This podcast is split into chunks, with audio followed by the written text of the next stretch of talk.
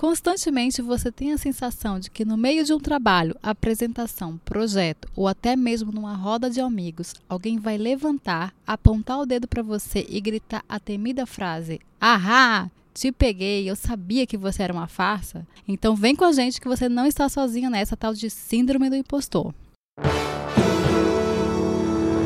Sobre coisa nenhuma. Olá, pessoas! Eu sou Mila Coutelo e divido essa bancada virtual com a maravilhosa Larissa Rinaldi. E esse é o podcast Tudo Sobre Coisa Nenhuma, arroba Tudo Sobre Coisa Nenhuma no Instagram. Então segue a gente lá e segue a gente aqui. Eu sou Larissa Rinaldi. Se você tiver uma sugestão, elogio, desabafo ou quiser só acompanhar o que vem por aí nesse humilde podcast, é só seguir a gente pelo Instagram ou mandar um e-mail para tudo sobre coisa nenhuma gmail.com. É tudo junto, não tem espaço, não tem hífen, não tem underline. É o fácil. E aí, Lari, já se sentiu impostora essa semana?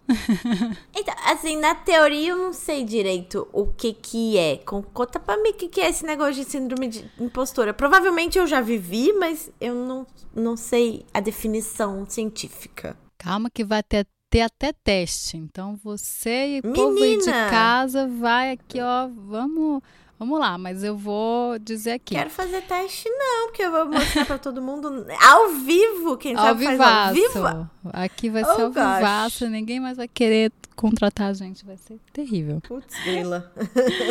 Putz, já tá difícil, né? Não, mas Já vamos tá lá, difícil. porque é uma coisa que, que atinge mais gente do que a gente acha. Talvez a pessoa que vai te contratar também sofra dessa síndrome. É, essa expressão, ela veio nos anos 70 pela psicóloga Pauline Clance, da Universidade da Geórgia. Ela fez essa pesquisa e ela descobriu que as, as vítimas dessa síndrome são pessoas que jamais acreditam no seu sucesso e inteligência. Elas não, não não acham que o, o sucesso tem a ver com a sua inteligência, com a sua competência, com a sua habilidade pessoal. Elas sempre acham que se ela está em algum momento de sucesso, é por sorte, ou porque conhece alguém, ou porque é bonita, ou porque é, alguém se enganou, alguma coisa assim. Então sempre acha que, sabe, que você está escrevendo aquele textinho que você está achando o máximo, e aí deu um deu uma repercussão, mas aí você acha, tipo, foi esse, foi sorte. Alguém uma hora vai saber que eu não tô sabendo o que eu tô falando. É Menina. tipo isso. Nossa, eu, engraçado, eu já ouvi várias histórias de pessoas falando, ah, é, quando eu entrei em tal lugar para trabalhar, eu achei que era sorte que tinham me contratado. Quando eu fiz não sei o quê, enfim. Para trabalhar em algum lugar é o que eu mais ouço. É, então, isso é o que mais atinge no trabalho e quando a pessoa é contratada, né? É, atinge uhum. muito. E aí, essa, essa síndrome atinge 70% dos profissionais bem-sucedidos. E aí, principalmente mulheres e minorias, na verdade. Por isso que a gente ouve falar tanto de síndrome da impostora, né? Que não é um, um fenômeno que atinge só mulheres, mas é, é maioria. Em sua maioria, é, sim. A maioria, sim. Ou minorias, né? Negros, é, LGBTs. Porque aí tem essa questão de de criação ou de uma questão social, da gente achar que aquele lugar não nos pertence, né? Porque não nos pertence. A, a sociedade meio que fala isso, né? Aos homens, principalmente os homens brancos, tudo pertence, tudo eles podem. Eles são criados para desbravar, para ir lá, para fazer e acontecer. E aí a gente e as né, minorias é, marginalizadas e tal tem essa síndrome mais forte talvez em maior quantidade, né? E mais forte, né?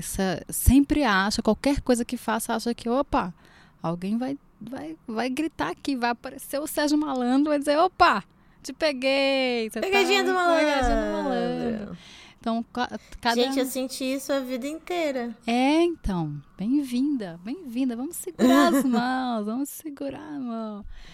E aí, vindo nessa coisa das mulheres, tem uma pesquisa no LinkedIn, LinkedIn. Eu nunca sei falar esse negócio. Eu nunca entrei nesse negócio. Eu entrei, né? LinkedIn. né? Eu sempre, eu entrei, mas eu acho tão confuso aquele negócio lá. Mas eles fizeram uma pesquisa muito legal que mostra que recrutadores procuram, quando vão procurar perfis profissionais, eles procuram é 13% as mulheres têm 13% menos chances de serem analisadas, de seus currículos serem analisados, de eles irem atrás Bacana. dessas mulheres. Uhum. E ao mesmo tempo, eles descobriram que as candidatas têm 20%, é, elas se candidatam 20% menos para cargos do que homens. Então a gente vê muito essa síndrome do impostor aqui, porque elas, as mulheres só se candidatam para vagas quando elas realmente acham que elas são, que elas é, preenchem todos os pré-requisitos, enquanto os homens não. Tipo, preencheu um pré-requisito, ele já está se candidatando, já está lá, já está fazendo entrevista e tal. E é muito louco isso, né? É muito louco. Não que os homens não sofram disso, eles também devem ir lá cheio de, de nervoso, achando que alguém vai dizer que ele está falhando, mas isso tem um peso muito grande para as mulheres, né? Maior com as mulheres. Nossa, é muito profundo, porque, então, é, eu achei isso a minha vida inteira, assim. Meu primeiro emprego, a hora que eu mudei de área, daí quando eu voltei pra minha área, quando, enfim, todas as movimentações de carreira que eu fiz na minha vida, eu falei, nossa, que sorte, sem considerar que é, os sacrifícios que eu estava fazendo, sem considerar os esforços que eu estava fazendo, sem considerar que talvez eu não soubesse tudo, mas quem precisa saber, né? Exatamente. É, se, você, se você tá entrando num lugar, você precisa ser treinada, é, sem considerar esse tempo de treinamento, sem considerar muita coisa, assim, inclusive agora, em, em, morando em Nova York, assim, né? Que, que eu fiz para merecer isso? Isso é uma coisa almejada por tantas pessoas e, e eu tô aqui e eu falo, nossa, que sorte, mas ao mesmo tempo. Ai, que difícil. É, tipo, eu tenho que merecer, né? Eu tenho que fazer uma coisa muito grandiosa pra merecer estar tá aqui, é, né? É, é muito louco. E aí essa síndrome tem uma questão que é o medo de ser descoberto, o medo do sucesso, o medo do fracasso e o medo, o medo não, e a autossabotagem. E é muito louco, né, essa coisa no medo do sucesso. Mas acontece muito. Isso também acho que acontece muito. Muito, assim. Não sei com as outras pessoas, mas comigo, acho que o tempo inteiro. Sim, porque. É porque eu acho. Ah. Desculpa. Não? Eu acho que quando você faz sucesso, você está exposto. Porque tem muito mais gente te vendo, né? Então eu acho que essa síndrome se eu não, não sei nada sobre a síndrome na teoria, mas eu acho que quando você se expõe mais, você tem mais medo de ser descoberto mesmo. De, e daí você tem medo do sucesso. Por isso que surge o medo do sucesso. É, e você pensando assim faz total sentido, né? Porque, como você falou, você fica exposto e ao mesmo tempo, para você ter sucesso é porque você fez alguma coisa ou única, ou uma coisa muito boa, ou uma coisa que as pessoas gostaram. E aí, e a próxima coisa, né? vão descobrir porque eu fiz essa coisa. Se eu fiz essa coisa, com certeza foi sorte. Não foi porque eu trabalhei, não foi porque eu sou inteligente, não foi porque eu sou criativo, foi sorte. E para manter esse sucesso, eu vou ter que fazer outras coisas. E aí, como é que como é que acontece, né? Tipo, alguém vai chegar e vai, vai descobrir, uma hora vão descobrir. Então, existe muito isso. As pessoas ficam meio na média, assim, para não se destacar porque tem medo de, até de errar, inclusive, né? De chegar no sucesso, tudo bem, cheguei aqui. Eu vou errar e vai ser horrível. É como se a gente tivesse na escola quando é novo, tivesse correndo no, par, no pátio e caísse na frente de todo mundo. Acho que é meio que isso, né? O sucesso sim, te deixa naquela, naquela vitrine. Tá todo mundo te olhando. E isso é muito louco. Eu acho eu acho que é, aprender a errar, estar tudo bem errar é uma coisa que nem todo mundo aprende. É, eu não sei como meninos são criados, mas eu fui criada de uma maneira. Nossa, você tá errando de novo? Nossa, você tá fazendo isso de novo? Nossa, mas você não consegue fazer uma coisa certa? E eu ouvi repetidamente essas, essas afirmações. Enfim, eu trouxe tudo isso para minha vida adulta. E eu acho que um pouco antes do que você estava falando, é que se você, é, quando você faz uma coisa única, né? Não sei, se você fez essa coisa única, ou essa coisa muito bem feita, ou essa coisa que repercutiu, repercutiu muito bem, é porque você construiu essa história dentro de você. E talvez socialmente exista uma um paradigma de que você precisa ser confirmado, assim, tudo que você faz precisa ser confirmado por alguém superior. Que seja um chefe, ou que seja o seu blog viralizar, ou que seja sua mãe te dar parabéns, enfim. E não necessariamente. Às vezes você tá fazendo coisas que são muito boas e que estão te desenvolvendo muito profissionalmente, mas que você ainda não viu esse reconhecimento chegar. E que e daí você começa a achar que você fez tudo errado. É, que você está fazendo tudo errado, que você é meio sem rumo, assim sabe? Meio uhum. sem direção, tá fazendo as coisas meio sem direção. Só é que o que você tá perdendo aí volta tempo, pro errar. né? É, é, eu perdendo tempo. E volta pro errar, só que errar faz parte do processo. Se você não errar, você não vai acertar. Errar é preciso, assim. Só que é muito ruim. É. É, não, mexe com o ego, né? Exato, e pode ser sufocante mesmo, pode te, te levar para um caminho muito difícil de sair depois. O famoso fundo do poço. É o famoso. Quem nunca esteve lá, não é mesmo? é, não é mesmo? Todos se encontrando lá no fundo do poço. E, e tem muito isso de você é, olhar para o outro e achar ele muito melhor. Porque você acha que tem características nele que não tem em você. E não tem mesmo, né? Não tem, porque nem uhum. todo mundo é igual. E aí você acha que a outra pessoa está super segura, que sabe tudo e tal. Ela pode saber o que você não sabe. Isso pode acontecer, uhum. mas você sabe outras coisas que ela não sabe, né? E é o que você falou. Uhum. Vai errar. É, a gente está aqui para errar. Ninguém te contrata achando que você tem todas as respostas. Acha que você tem as, as respostas necessárias para aquele cargo. Pode uhum. ser que você seja uma pessoa ótima na entrevista e não seja tão bom quanto essa pessoa acha que você é, pode ser, mas a pessoa não tá, ela, ele não tá ali achando que você vai resolver tudo.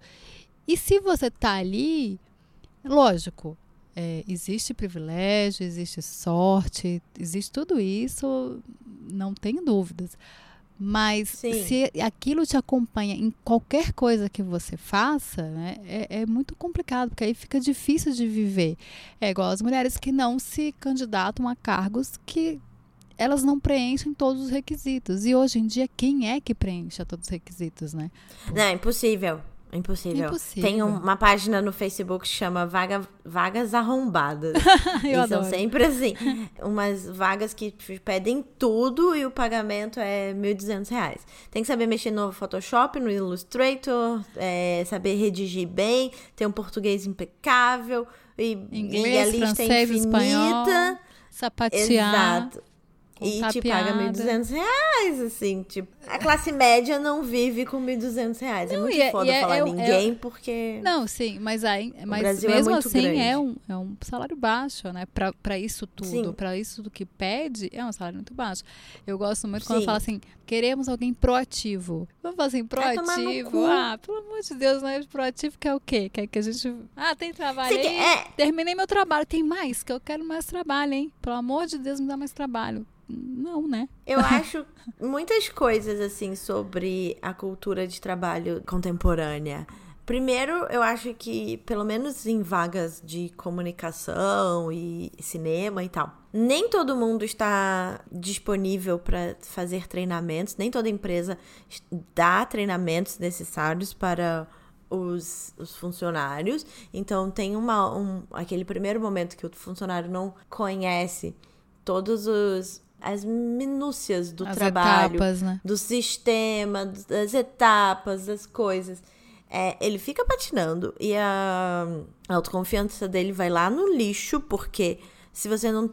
É porque você fica com essa, essa, essa sensação de impostora, porque você não tá fazendo o que você gostaria de estar fazendo, mas na verdade você não recebeu o treinamento necessário para isso. É, eu acho também que culturalmente hoje em dia espera-se que se realize trabalhos muito complexos é, de uma maneira muito rápida, e isso também não é bom, porque o trabalho vai ser uma bosta. e vai ser ruim para a empresa, vai ser ruim para o cliente e vai ser ruim para quem está realizando aquele trabalho num tempo desumano, sabe? E também essa coisa de ser quando chamam alguém para uma vaga e falam que essa pessoa precisa ser proativa, na verdade, essa, o que a empresa está esperando é que essa pessoa seja empreendedora junto com os donos da empresa. Só que não, é. você é um funcionário. É, você pode vestir a camisa a da camisa, empresa. né? Tipo assim, ah, a gente, se a gente não. ganhar, você ganha também. Não necessariamente. Eu ganho se você pagar meu salário, eu ganho. Sim.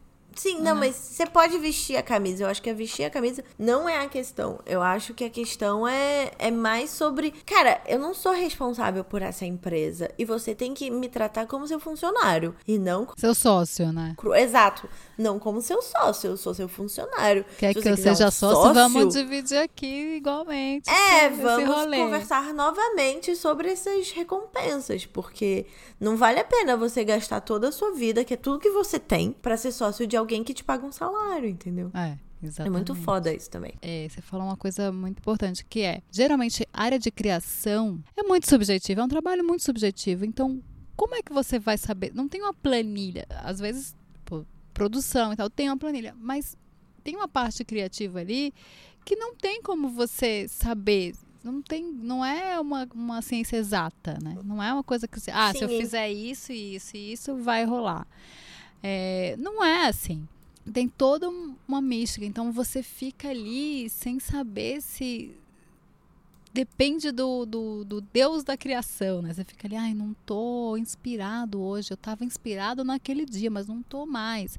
E é um, uma falácia, né? Porque não é inspiração, é trabalho, é trabalho duro. Quanto mais você fizer uhum. e quanto mais você errar, mais você vai conseguir transformar aquilo o mais perto possível de uma ciência exata.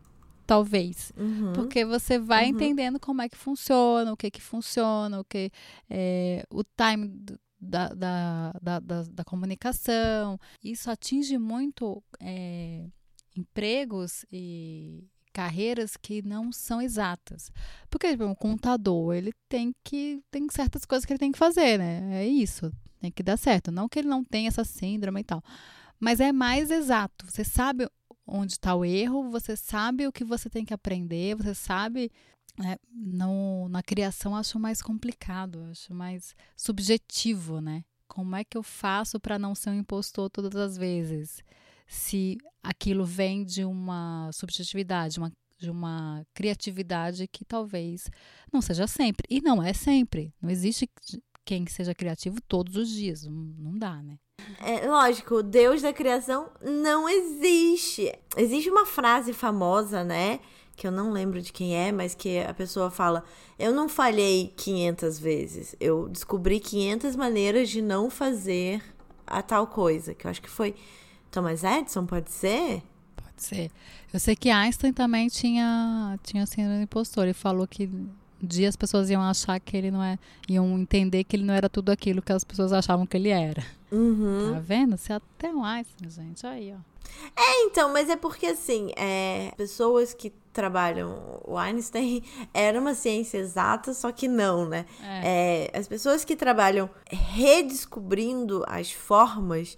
Tipo, em criação você tá sempre empurrando o limite para redescobrir uma forma de comunicar que passe a sua mensagem de uma maneira às vezes mais floreada, às vezes mais objetiva, às vezes, enfim, de alguma maneira diferente.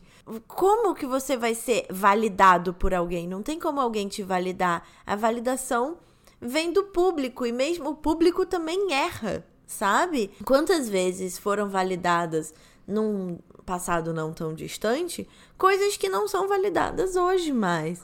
Então, assim, realmente, se você tem um chefe bosta numa, num cargo de criação, você nunca vai ser validado pelo pelo seu trabalho. Então sua, sua autoestima vai lá embaixo e você não você vai meio que sendo minado por essa essas críticas, né? Vai Sim. se formando uma nuvem negra dentro de você e você vai perdendo sua sua vontade de repetir os seus erros, só que vão ser erros diferentes também. Você esquece um pouco. Sim.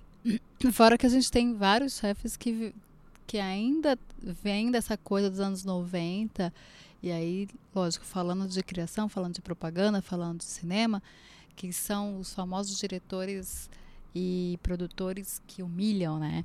Que aprenderam assim, que são, que foram Sim, estagiários dessas isso, né? pessoas, né? que, que em vez de, de negar e de querer fazer de outro jeito, falar, ah, não, eu sofri com isso, agora que eu, vou, que eu sou chefe, vou fazer diferente. Não, a gente tem, tá num, num mundo que passamos bastante Ainda por existe. isso, né? Acho que você passou muito, eu passei muito de gente que assim, o mínimo erro parece assim que você quis acabar o mundo, né?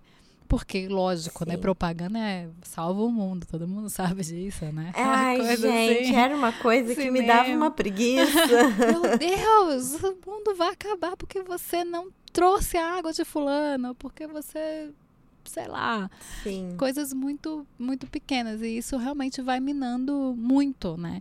A, o profissional. O sim. profissional e, e, o errar, que é aprender. Errar nada mais é que aprender, porque se você só faz coisas certas, vai, você, quando você errar, você vai errar muito, né? Porque não, não sabe. é uma bosta. Não, é, não sabe.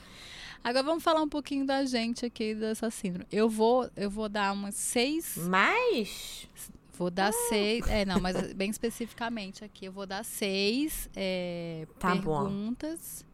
E aí no final hum. a gente debate qual delas a gente se encaixa, se você tá nessa. É o teste, hein? Você tá aí de casa também, faz esse teste. E vamos lá, vamos descobrir se a gente tem essa síndrome, se a gente está aqui só. Opa! Primeiro. Ai, estou me abrindo muito nesse podcast.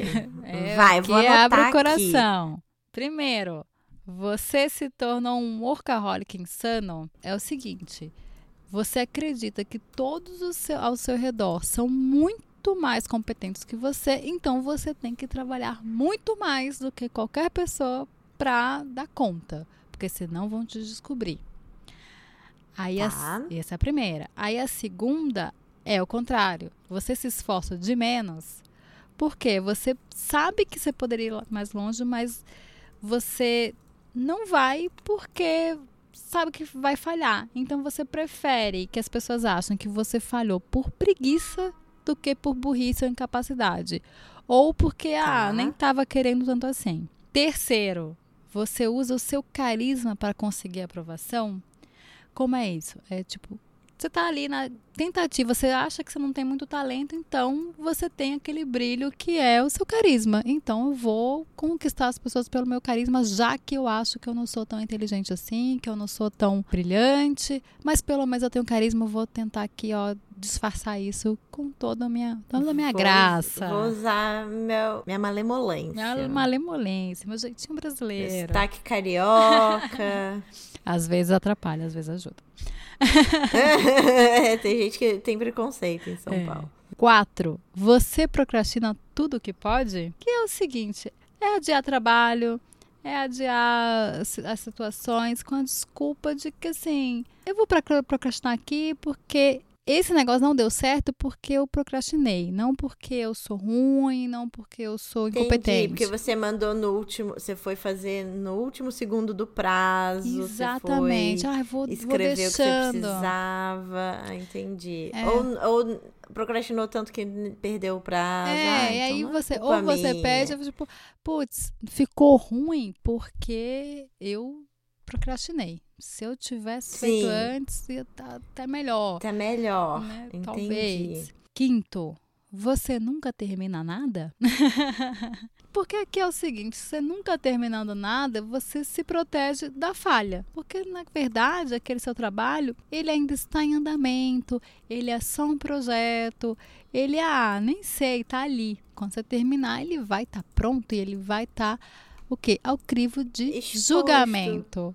Exatamente. Isso na praça, para as pessoas o quê? Poderem elogiar. Poder, Te pessoas... validar é. ou não, porque você espera essa validação de qualquer jeito. Não é, tem como. Exatamente. Se você coloca. Se você coloca alguma coisa na praça, que seja um post no, no Instagram ou qualquer outra coisa, você espera que as pessoas entrem em contato, né? Que seja um like, que seja um review, que seja qualquer coisa. Exatamente. Tá. E que mais? E a sexta e última, você apela ah. para autossabotagem no trabalho, que é com Como esse é tanto medo de ser exposto, você sem perceber faz algumas coisinhas que vão te deixando assim, sabe? Você vai ser o mediano.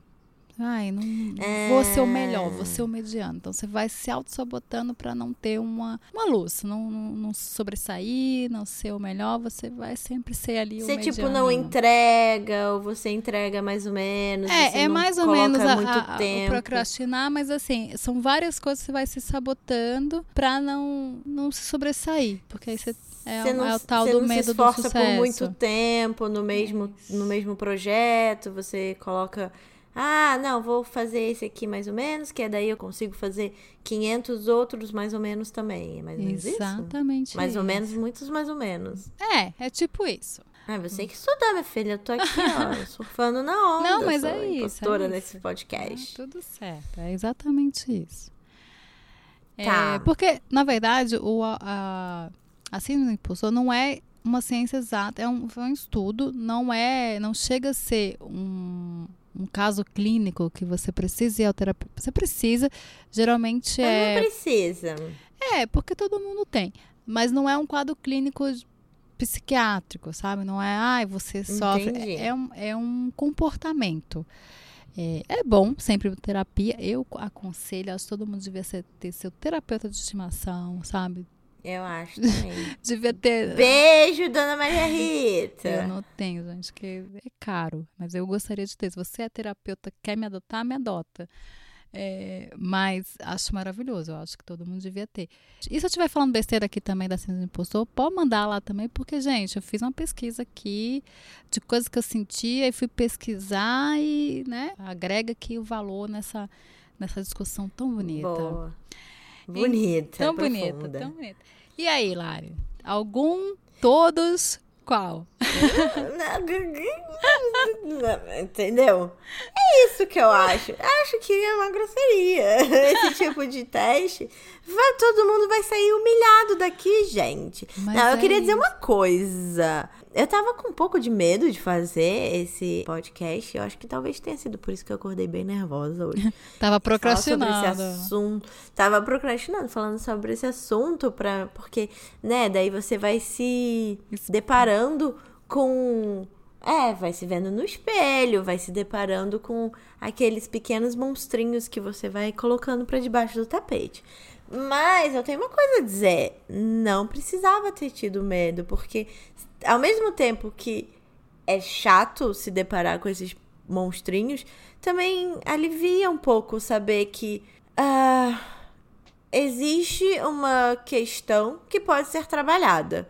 Porque não é uma coisa impossível de ser mudada. Ela só precisa ser trabalhada. É, e é, é você saber, né? Você saber que você tem uma coisa. Eu, eu gosto muito das coisas que tem nome. É, muita gente fala, ah, isso aí não tinha nome antigamente. É, geralmente as pessoas falam isso sobre bullying, né? Ai, na minha época não existia bullying. Existia, gente, uhum. pelo amor de Deus, só não tinha um nome para isso, mas existia. Uhum. É, eu gosto muito quando dão um nome para as coisas, porque aí você, tipo, isso eu tenho.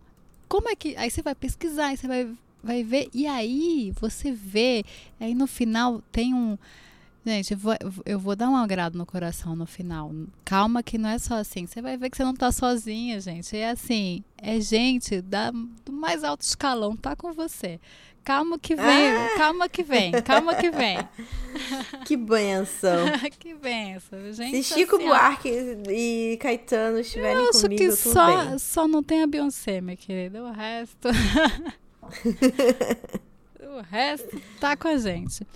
Mas, Mas então, você também respondeu sim em algum ou todos? Você quer compartilhar Vou lá, porque você tá com medo, vai, vou eu. Vamos lá. Tá. É, alguns, alguns. Mas tem dois aqui, eu acho que são os mais é, característicos meus. E tá. aí, vamos expor aqui. Que é o 3, você usa seu carisma para conseguir aprovação. Eu faço muito isso. Eu sou quanto mais nervosa eu tô, mais engraçado eu sou. Que eu tô aqui, ó, querendo que a pessoa não enxergue coisas em mim, não enxergue as minhas mais minhas falhas, meus Então eu sou muito engraçado, eu sou muito, ah, legal. E eu, na verdade, na verdade, eu sou uma pessoa super introspectiva, eu sou muito envergonhada, sou muito tímida e tal. Mas eu tenho isso. Quanto mais nervosa, mais engraçada. Eu sou engraçada da, da entrevista de emprego. É, na, quando eu tô falando sobre o meu trabalho, aí eu dou aquela. Porque aí você primeiro, que você fica engraçado. Segundo, que você se autodeprecia na piada. Então, tipo, já tô fazendo a piada, já tô uhum. me autodepreciando aqui, porque a pessoa não vai nem precisar, não vai nem ter, olha, não vou nem dar chance para ela, porque eu já vou falar mal de mim mesmo. Uhum. Então, eu tenho muito isso. E o coisa de não terminar nada. Ou, eu acho que são duas coisas, né? Que é não terminar e, e parar. É, Procrastin... procrastinar. Uhum, Mas é muito não terminar ou não dar seguimento às coisas porque eu acho que é isso, é o medo de falhar. Eu até termino, mas eu sabe quando você vai falar sobre as coisas que você faz, você deixa aqueles projetos que você até terminou, mas ah, nem, nem, nem, nem fala sobre ele porque você acha muito muito nada a ver, você acha muito ruim. Eu sou esse tipo de pessoa. Você meio que minimiza os projetos para não dar tanto valor a eles, assim, certo? Exatamente. Exa Nossa, você Entendo. foi na mosca. Nossa. Na mosca. É, eu nossa, tenho uns projetinhos, sabe? Ah, o que, que você fez? Ah, eu fiz um negocinho. E são coisas que muita gente acha muito legal, mas eu minimizo, às vezes eu nem mostro. É, em reunião, ou tem que mandar portfólio, eu falo, ah, isso aqui não. E aí, o é, quê, né? Isso aqui eu não estava pronta ainda. O que, que é tá pronta? É, você estava pronta tá... pro projeto que você fez. É, exatamente. Não, não quer dizer que seja maravilhoso, mas naquela época você fez, fez aquilo acontecer. Então eu tenho muito uhum. isso. E você? Algum desses? Eu, eu marquei, às vezes, em um número. Todos os outros eu marquei sim. Uma não, pergunta. deixar claro que eu, deixo, eu marquei sim todos, mas esses dois são muito característicos meus também. Ah, Todos entendi. os outros estão tá. sim, sim, sim, sim, sim, sim, sim. Inclusive é... nos dois que se, se anulam, né? Que é tornar o workaholic e depois se esforçar de menos. Eu, fa... eu já fiz os dois. Uhum, eu faço os dois. Não, eu faço constantemente os dois. Vai. É uma loucura. Mas, uh, gente, já me tornei uma workaholic insana. É, achando que se eu ficasse mais tempo, se eu me esforçasse mais, se eu estudasse mais, eu conseguiria, não sei, uma, uma, uma validação, uma aprovação maior daquele ambiente. Não deu certo. Constantemente eu me esforço de menos para fazer projetos meus ou escrever coisas minhas. A Marcela acha engraçado até assim. Normalmente eu escrevo o meu texto do Brasileiras pelo Mundo no último dia. e eu levo aproximadamente uma hora para escrever. a, e a Marcela fala: Cara, como você conseguiu fazer esse texto em uma hora? E eu falo: Ah, não sei. Eu fiquei pensando sobre esse assunto por um mês. Mas não, não fiquei. No máximo dois dias, assim. Eu vou voltar um pouco para aquela coisa que eu falei antes sobre o valor do, do esforço na repetição do seu trabalho no erro. Eu comecei a valorizar isso agora. Antigamente, eu olhava para os meus textos, a primeira, o primeiro olhar, assim, o primeiro corte, vamos dizer, eu falava, nossa, que texto incrível, maravilhoso, tô redescobrindo a roda. tô arrasando. Na segunda, tô arrasando. Na segunda vez que eu olhava o mesmo texto, eu falava, nossa, credo, que texto horrível, eu nunca vou fazer nada com ele. E pronto, aí acabava a minha história com aquele texto. e hoje eu já consegui vencer um pouco esse esse limite, assim. É, domingo, eu acordei depois. Eu fui no show do Caetano Veloso sábado. E durante o show eu falei, nossa, eu, eu poderia escrever sobre isso que tá acontecendo agora, ou, ou aquele outro. Acho que eu. Ai, vou tentar anotar a música, mas acabei não, não anotando nada. Uhum. Fazer um, uma, um review mesmo, né? Do show. Maravilhoso. E show quer saber tudo. Então, aí no domingo eu acordei 8 horas da manhã, é, muito nervosa. É, e daí eu, eu tentei voltar a dormir, não consegui. E aí eu comecei a escrever um review do, do show do Caetano. E escrevi, escrevi, escrevi, escrevi, escrevi. E fui até, sei lá, 10 e meia da manhã. Sendo que eu tinha budismo às 11 e eu tinha que sair. E aí, no final, eu só escrevi anotações do, das outras coisas que eu queria escrever sobre o show. E fui pro budismo. Na volta do budismo, eu não voltei no texto. E eu voltei hoje no texto, assim, de manhã. E eu parei, eu respirei, eu editei, eu. É, levei mais uma hora no texto, assim. Enfim, eu estou começando a valorizar esse, esse tempo agora de que escrever dá trabalho. Sempre foi muito natural para mim, mas ao mesmo tempo eu nunca fui até o final com, com, esse, com esse assunto, sabe? Com essa, essa vontade de escrever. Então eu ainda vou voltar. Eu já mandei o texto para duas pessoas. É, eu já li para Marcela a primeira versão, agora já estamos na segunda. Enfim, eu ainda vou voltar nesse texto e quando esse podcast tiver saído, ele já vai estar publicado no Medium. Mas a primeira versão dele eu falei, nossa, eu vou mandar pro Globo, porque ele está incrível. e a segunda vez que eu li, eu falei, nossa, eu não sei botar uma vírgula no lugar, vou jogar no lixo. Enfim, temos que achar. Tem que um meio termo, termo né? É, talvez se eu gastar mais duas. Se eu, eu já gastei três, se eu gastar mais duas horas nesse texto, talvez ele fique de um. de uma maneira que me deixe feliz. Pode não ser perfeito, mas vai me deixar feliz. Sim, eu acho que tem duas coisas. Ou desapega, porque aí a gente fica ali re reavaliando, reavaliando o texto, não sei o que, que já tá bom, só que a gente fica achando né? Que podia estar tá melhor, que podia estar tá melhor, que podia estar tá melhor, não desapega e aí fica mexendo, mexendo, mexendo, mexendo, mexendo. Ou é isso, é, é descobrir que escrever dá trabalho. Para mim, adoro escrever. Só que faz, acho que faz uns três anos que eu não escrevo, tirando o roteiro, não escrevo. Porque me dá um, um, um suor no sovaco, gente. Me dá um nervoso, vai me dando. E aí eu não sento. Aí eu fiz, ah, agora eu vou arrasar. no sovaco. Gente, quem não sente suor no sovaco de nervoso, eu sinto. E aí vai me dando aquele negócio, porque é sentar e escrever. Mas assim, não é sentar e escrever. E não é que o Deus da criatividade vai chegar. Não vai chegar. Chega no banho. Ele está sempre no banho. Como é que você vai anotar no banho? Não anota, e você sai do banho, você tem que. Vai pingando pro computador? Não vai, você vai botar roupa, acabou. Acabou. Uhum, Aquela, e, aí, uhum. e aí aquela ideia que você achava que era genial, e quando você vai escrever, você fala, isso nem é tão genial assim. É uma bosta. É uma assim. bosta, não é? Porque escrever é um trabalho. É, é você errar, é você acertar, é você escrever, você reescrever. É igual roteiro, né? O roteiro, uhum. pra ficar bom, um roteiro de ficção, ou até roteiro de publicidade tal é, mas um roteiro de ficção, um filme, as pessoas não sabem disso, mas não é o primeiro, a primeira coisa. Tem pelo menos cinco versões num roteiro. Então, assim, cinco versões de um negócio de mais de 300 páginas. Sim. Né? Tipo assim, é, é, você tá ali, você tá, você tem que refazer, você tem que olhar, e aí, tipo, vai ficar com 300 páginas, você vai, ó, tem que ficar menos, porque uma hora e pouco. É, então é isso. Só que é muito difícil você ir lá, por isso que muitos, muito roteiro e muito livro fica na gaveta, porque as pessoas não querem voltar. Né? Não querem reler, não querem voltar naquilo. Tipo, ah, já foi, já foi um, um, uma confusão tão grande um de fazer. Parto difícil é, fazer, já sim. Foi, olha, desodorante a dar com pau que você teve que usar ali.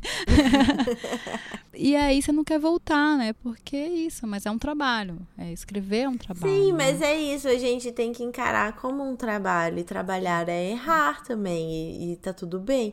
É, só para terminar esse assunto de escrever, que é o nosso assunto favorito, mas talvez não seja de todo mundo, eu vou dar no, no Tem na Netflix, mas só um pequeno spoiler do, do meu Tem na Netflix, que é, eu, eu tava vendo uma série outro dia, e um dos personagens é escritor, e o, o editor dele vai jogar o livro dele no lixo, ele fala, ai, 40, 400 páginas no lixo, Aí o editor fala: Mas você escreveu 400 páginas para um livro infantil? Aí ele: É um fucking livro. Sabe? É óbvio que eu escrevi 400 páginas para dar 140, sei lá, no final. pra sabe? ir editando, né? Sim, tem que escrever pra caramba, mas. Enfim, é, eu não acho que a quantidade de treino é diretamente proporcional à quantidade de confiança que você tem. Mas eu acho que talvez ajude. É, talvez se você de... encarar como trabalho, como, é, como o erro fazer parte daquele trabalho e ficar uma bosta é normal. É igual a série, gente. A gente vai ver uma série. Hoje em dia, nem tanto, porque elas são feitas meio de carreira, assim. Mas uma série que é longa. Vamos pegar Grey's Anatomy. Tá lá, sonda maravilhosa, incrível, uhum. super criativa. Tô até lendo o livro dela.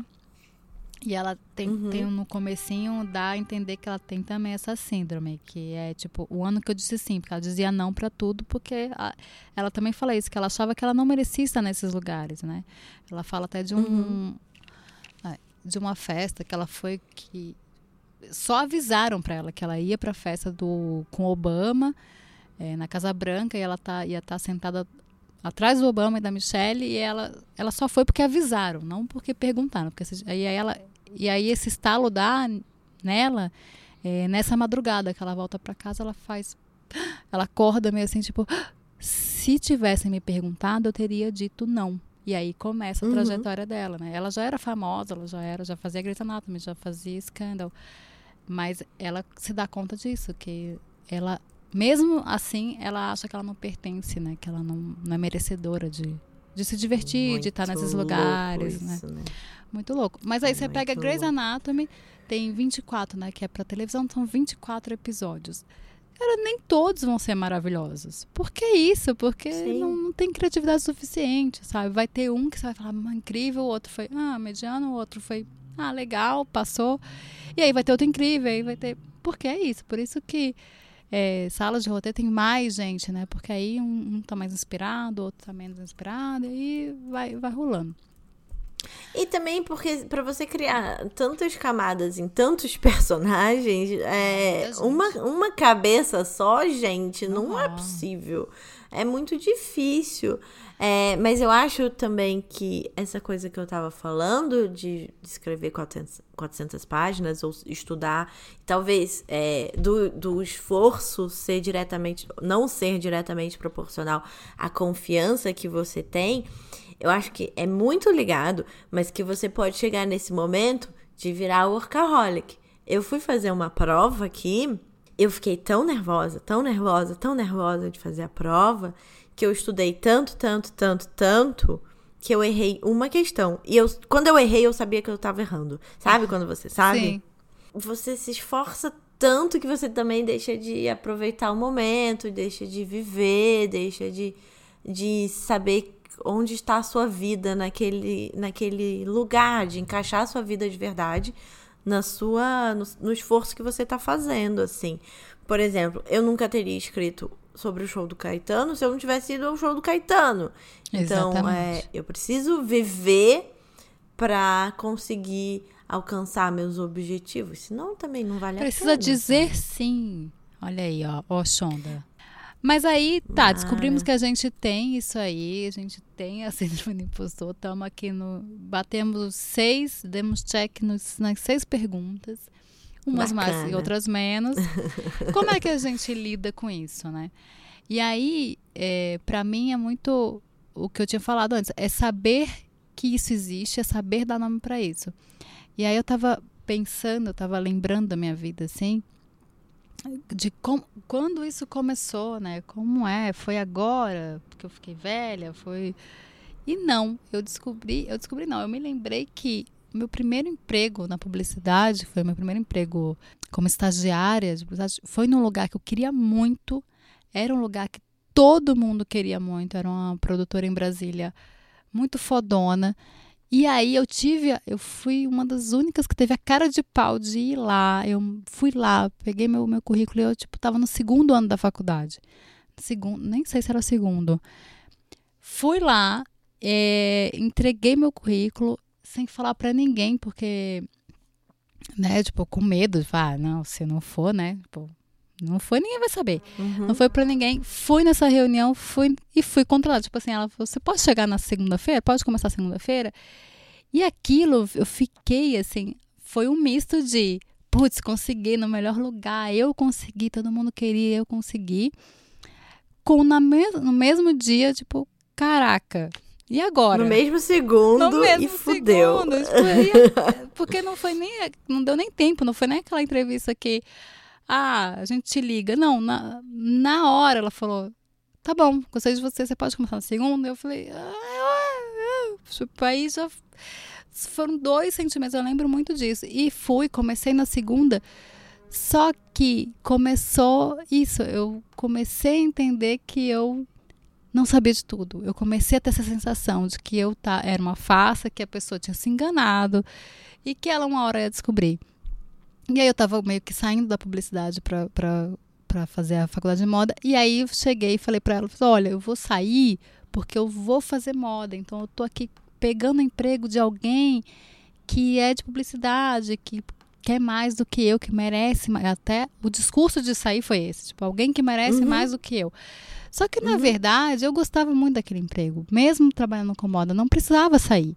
Eu estava bem, eu, uhum. eu era boa naquilo. Só que eu achava que em algum momento alguém ia descobrir que eu estava no lugar errado, que não era boa o suficiente. E fui embora. E isso aconteceu algumas outras vezes na minha vida.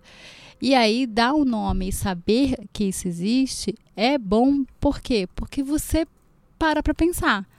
Né? Se a próxima vez for acontecer, você, opa, peraí.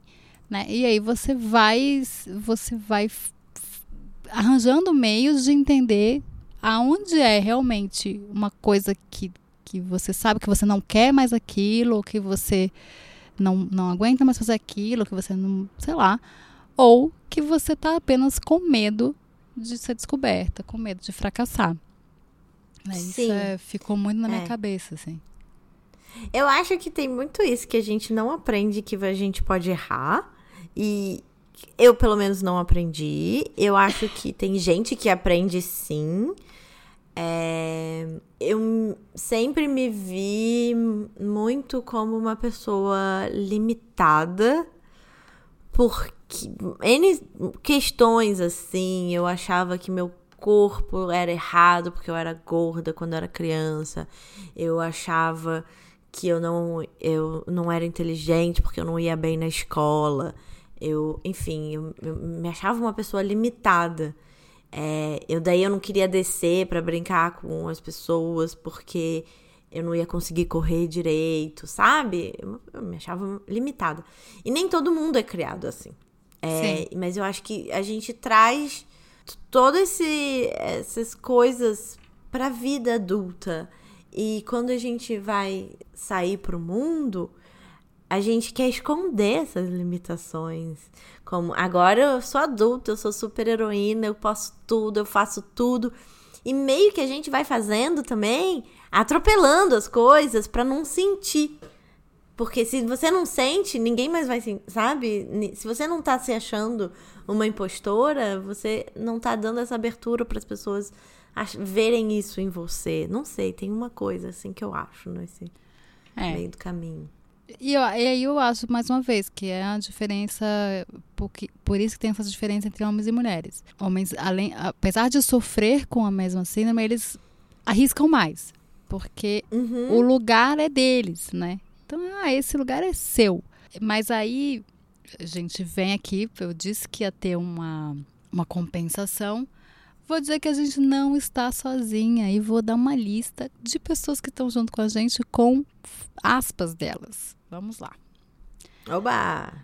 Então vamos começar com a nossa musa querida, maravilhosa, primeira dama do mundo, Michelle Obama. Adoro. Né? Você acha que Michelle Obama é o quê? Aquele braço maravilhoso, aquela mente maravilhosa, ela nunca, ela acha que ela é maravilhosa sempre? Não. Michelle Obama, Obama também sofre da síndrome do, do impostor, já sofreu e sofre ainda. Abre aspas. Hoje em dia, crianças mais jovens chamam isso de síndrome do impostor. Sentem que não cabem ali, não pertencem. Eu tive de trabalhar duro para superar aquela pergunta que ainda faço a mim mesma. Eu sou boa o suficiente? É uma pergunta que me persegue, persegue por grande parte da minha vida. Estou à altura disso tudo? Estou à altura de ser a primeira dama nos Estados Unidos? Gente, Michelle Obama. Ela se pergunta Gente, se ela tá é. ali, se ela pode ser primeira dama, tipo, tua altura.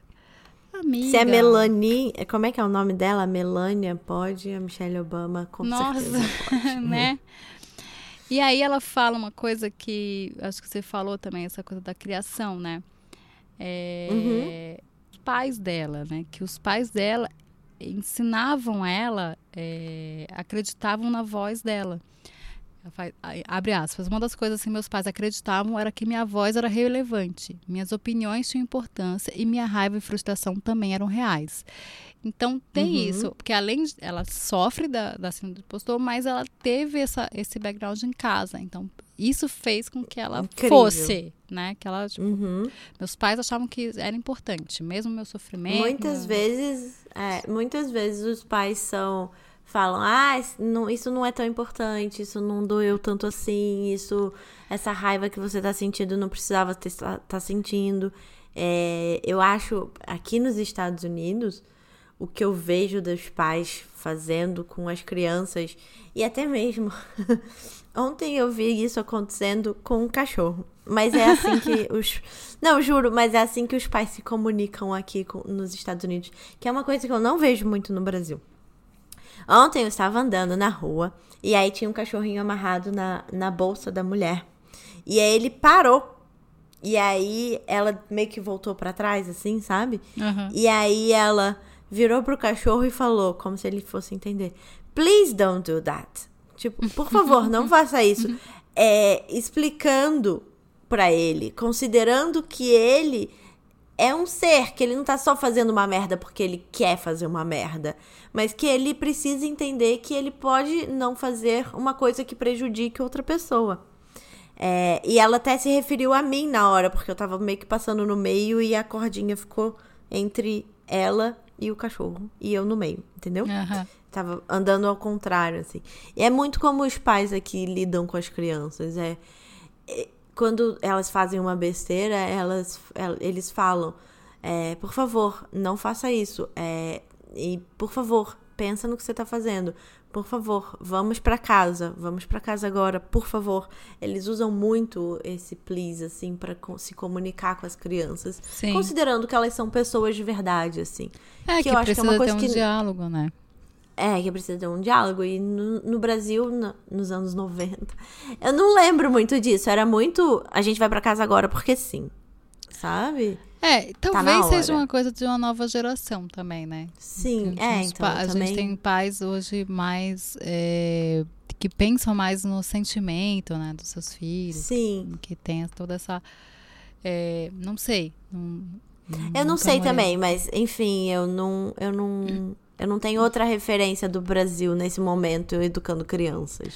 É, porque o- a- as pessoas da minha geração, assim, um pouquinho antes da minha, eu vejo muito, muito isso. Pessoas que se abaixam para falar com os filhos, é, que, que levam em consideração isso, né? Mas antigamente não tinha, não tinha, né? É, tipo, Eles não ah, sabiam, não é culpa deles, É, mas é era outro, difícil. outro jeito. Não é. se falava sobre educação infantil, né? Tipo assim, Sim. vai ser pai, né? Vai ser pai. Pariu!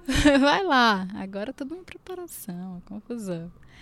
Mas temos mais gente na fila. Eu vou dar só mulheres, tá, gente? Os homens me perdoem. Eu entendo que vocês também tenham. Deve ter gente incrível. Também tem. Olhem a sua volta, mas eu vou dar. Vou, vou falar com as minas aqui. Maya Angelou, que eu falei na, na podcast passado sobre o documentário dela no Netflix, escreveu.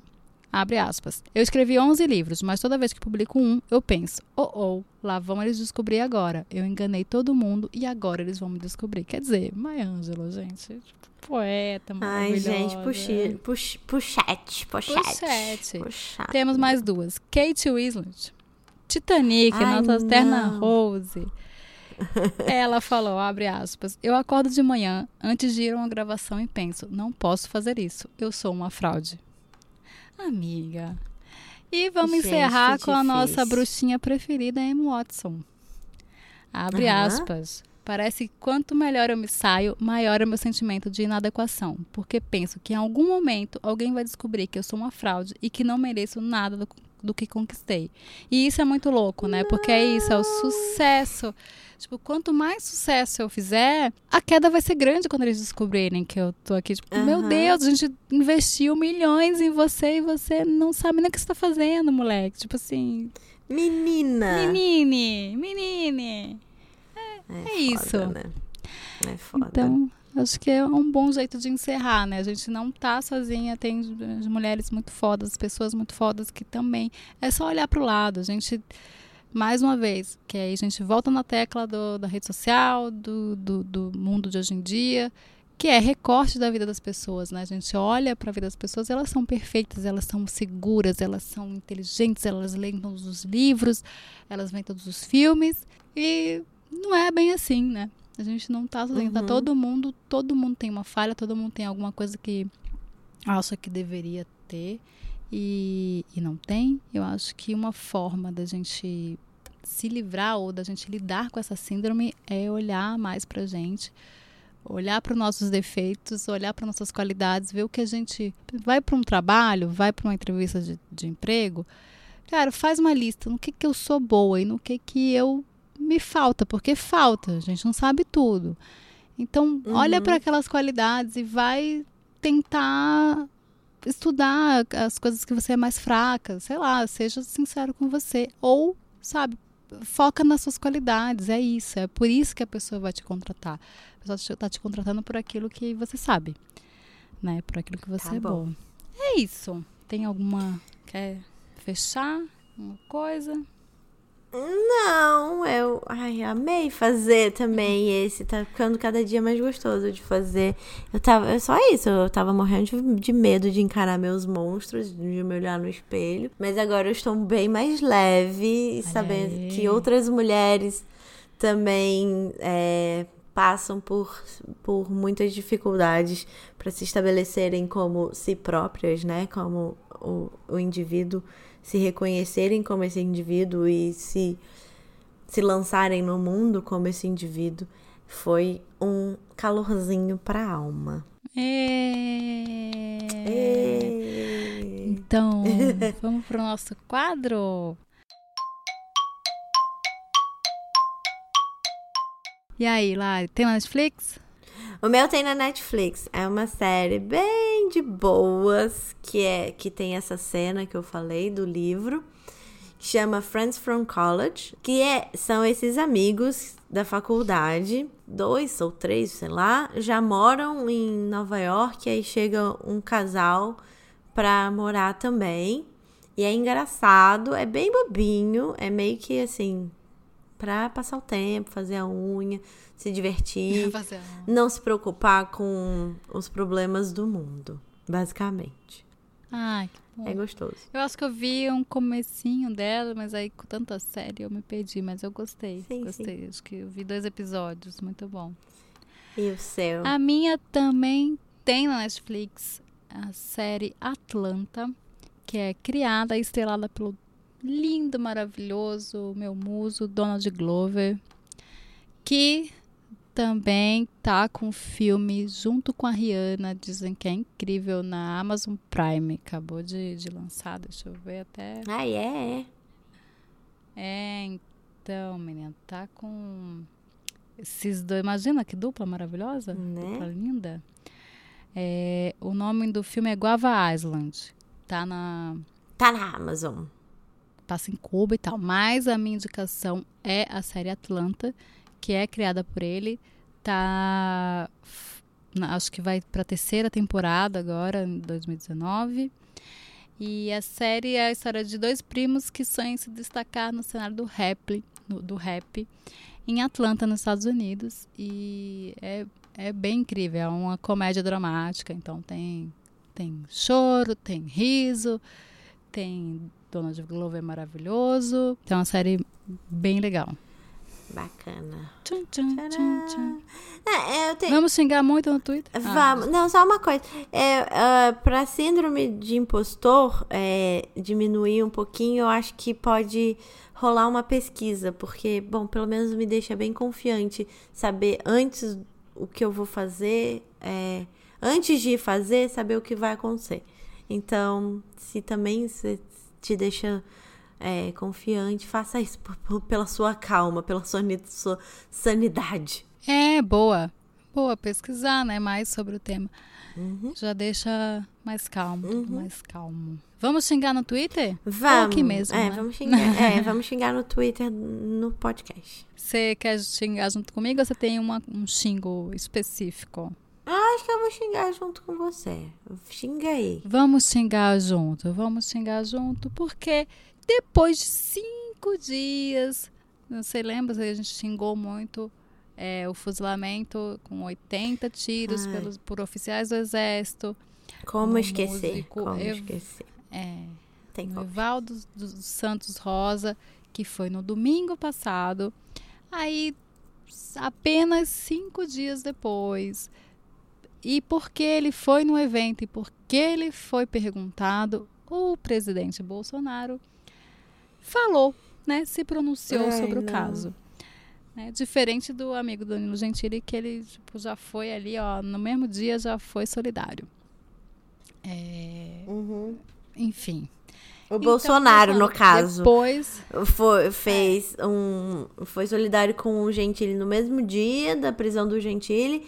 E sobre o Isso. caso do fuzilamento do músico, ele demorou cinco dias para se manifestar. Demorou, e aí ele ainda teve. Ele só Não. se manifestou porque ele estava no evento e foi perguntado. Então, assim. Tá. E aí devia ter ficado calado, né? Porque ele Era falou melhor. que foi um infeliz incidente. Não, um infeliz acidente e que o exército não matou ninguém. Quer dizer, né? Puxado. Não era melhor ter ficado calado. Uhum. E é isso, né? E outra, ele dando as condolências, ou dando apoio ao Danilo Gentili. Isso por si só já não é um, um problema, porque, né? A gente Sim. já não esperava outra coisa. Mas aí é usar o fato de, ah, é, liberdade de expressão, liberdade não sei o quê. É até a página 2, né? Que todo mundo sabe que ele tem. É, ele processa, acho que é o Gregório do Vivier, pela mesma questão.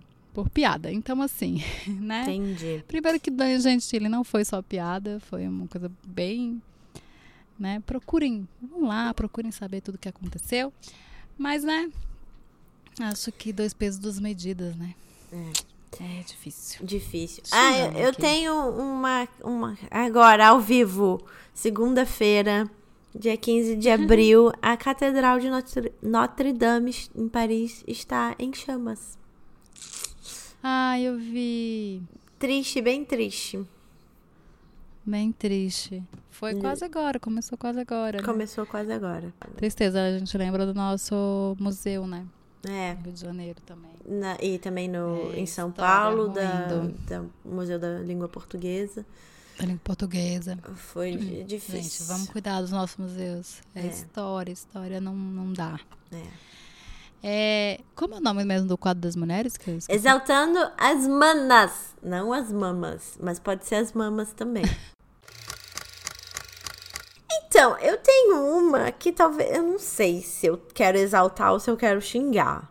Porque acompanha aqui Ai, meu, meu, Deus, meu pensamento. Assim? Eu fui no show do Caetano. Na hora de dar os créditos, o Moreno, filho do Caetano, deu todos os créditos. Só tinha homem. E aí a única mulher hum. que foi que, que tava nos bastidores do show era a Paula Lavigne. Agora, eu não sei se eu uhum. quero exaltar a Paula Lavigne por se ser protagonista nesse mundo machista. Ou se eu quero xingar a Paula. Lavigne porque ela é a, a, produtora do show e não chamou nenhuma mulher para trabalhar junto. Tô confusa. É. é a Paula Lavigne, ela, ela traz esse sentimento, né? Entendi. Ela traz esse sentimento em tudo. Eu acho que é meio que isso. Ela é a pessoa que está lá falando sobre cultura, mas também a pessoa que também não está dando muito espaço para as pessoas. É complicado. É uma voz complicada, mas eh, temos que dizer que ela é uma mulher que muito poderosa nesse meio, é uma das uhum. mais poderosas no meio uhum. da música, por estar tá ali com mão de ferro é, na carreira de Caetano. Uhum. Vamos ficar aqui mais ou menos, exaltar mais ou menos, falar, opa, vamos dar um biscoito só. Tá. Um biscoitinho Tá. Puxão de orelha. Um biscoito e um puxão de orelha juntos. Justo. Porque fiquei, assim, muito intrigada.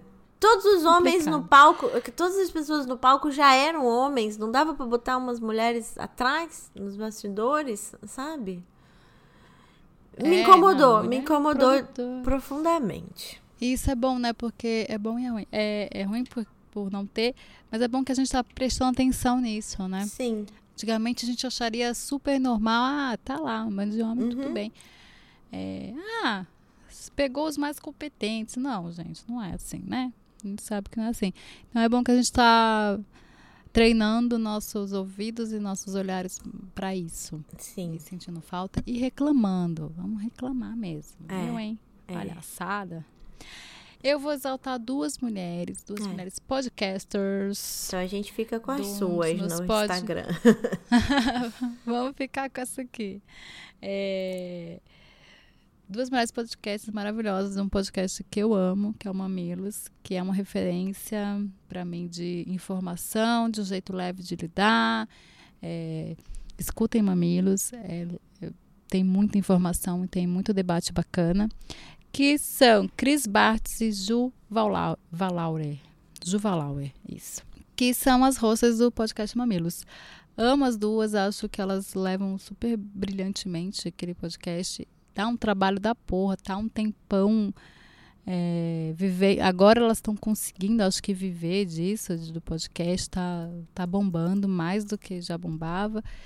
Então, Boa. acho que essas duas elas levam jornalismo de qualidade, de peito aberto e muita treta. E eu gosto do, do Mamilos é também. Eu gosto bastante.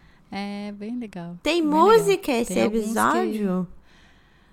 Ah, não tem música. Tá. Tem música. Você quer dizer uma música? Botar uma música do Caio. Ai, é, Caetano, não sei, não, me, não me veio nenhuma música. Amo. Amo. O CD do ofertório inteiro, tá uma delícia. O show foi. Ó, oh, é, eu tô, então. vou fazer um jabá de graça aqui pro Caetano, hein? Esse show tá indo pro Brasil daqui a pouco. Apenas assistam, tá lindo.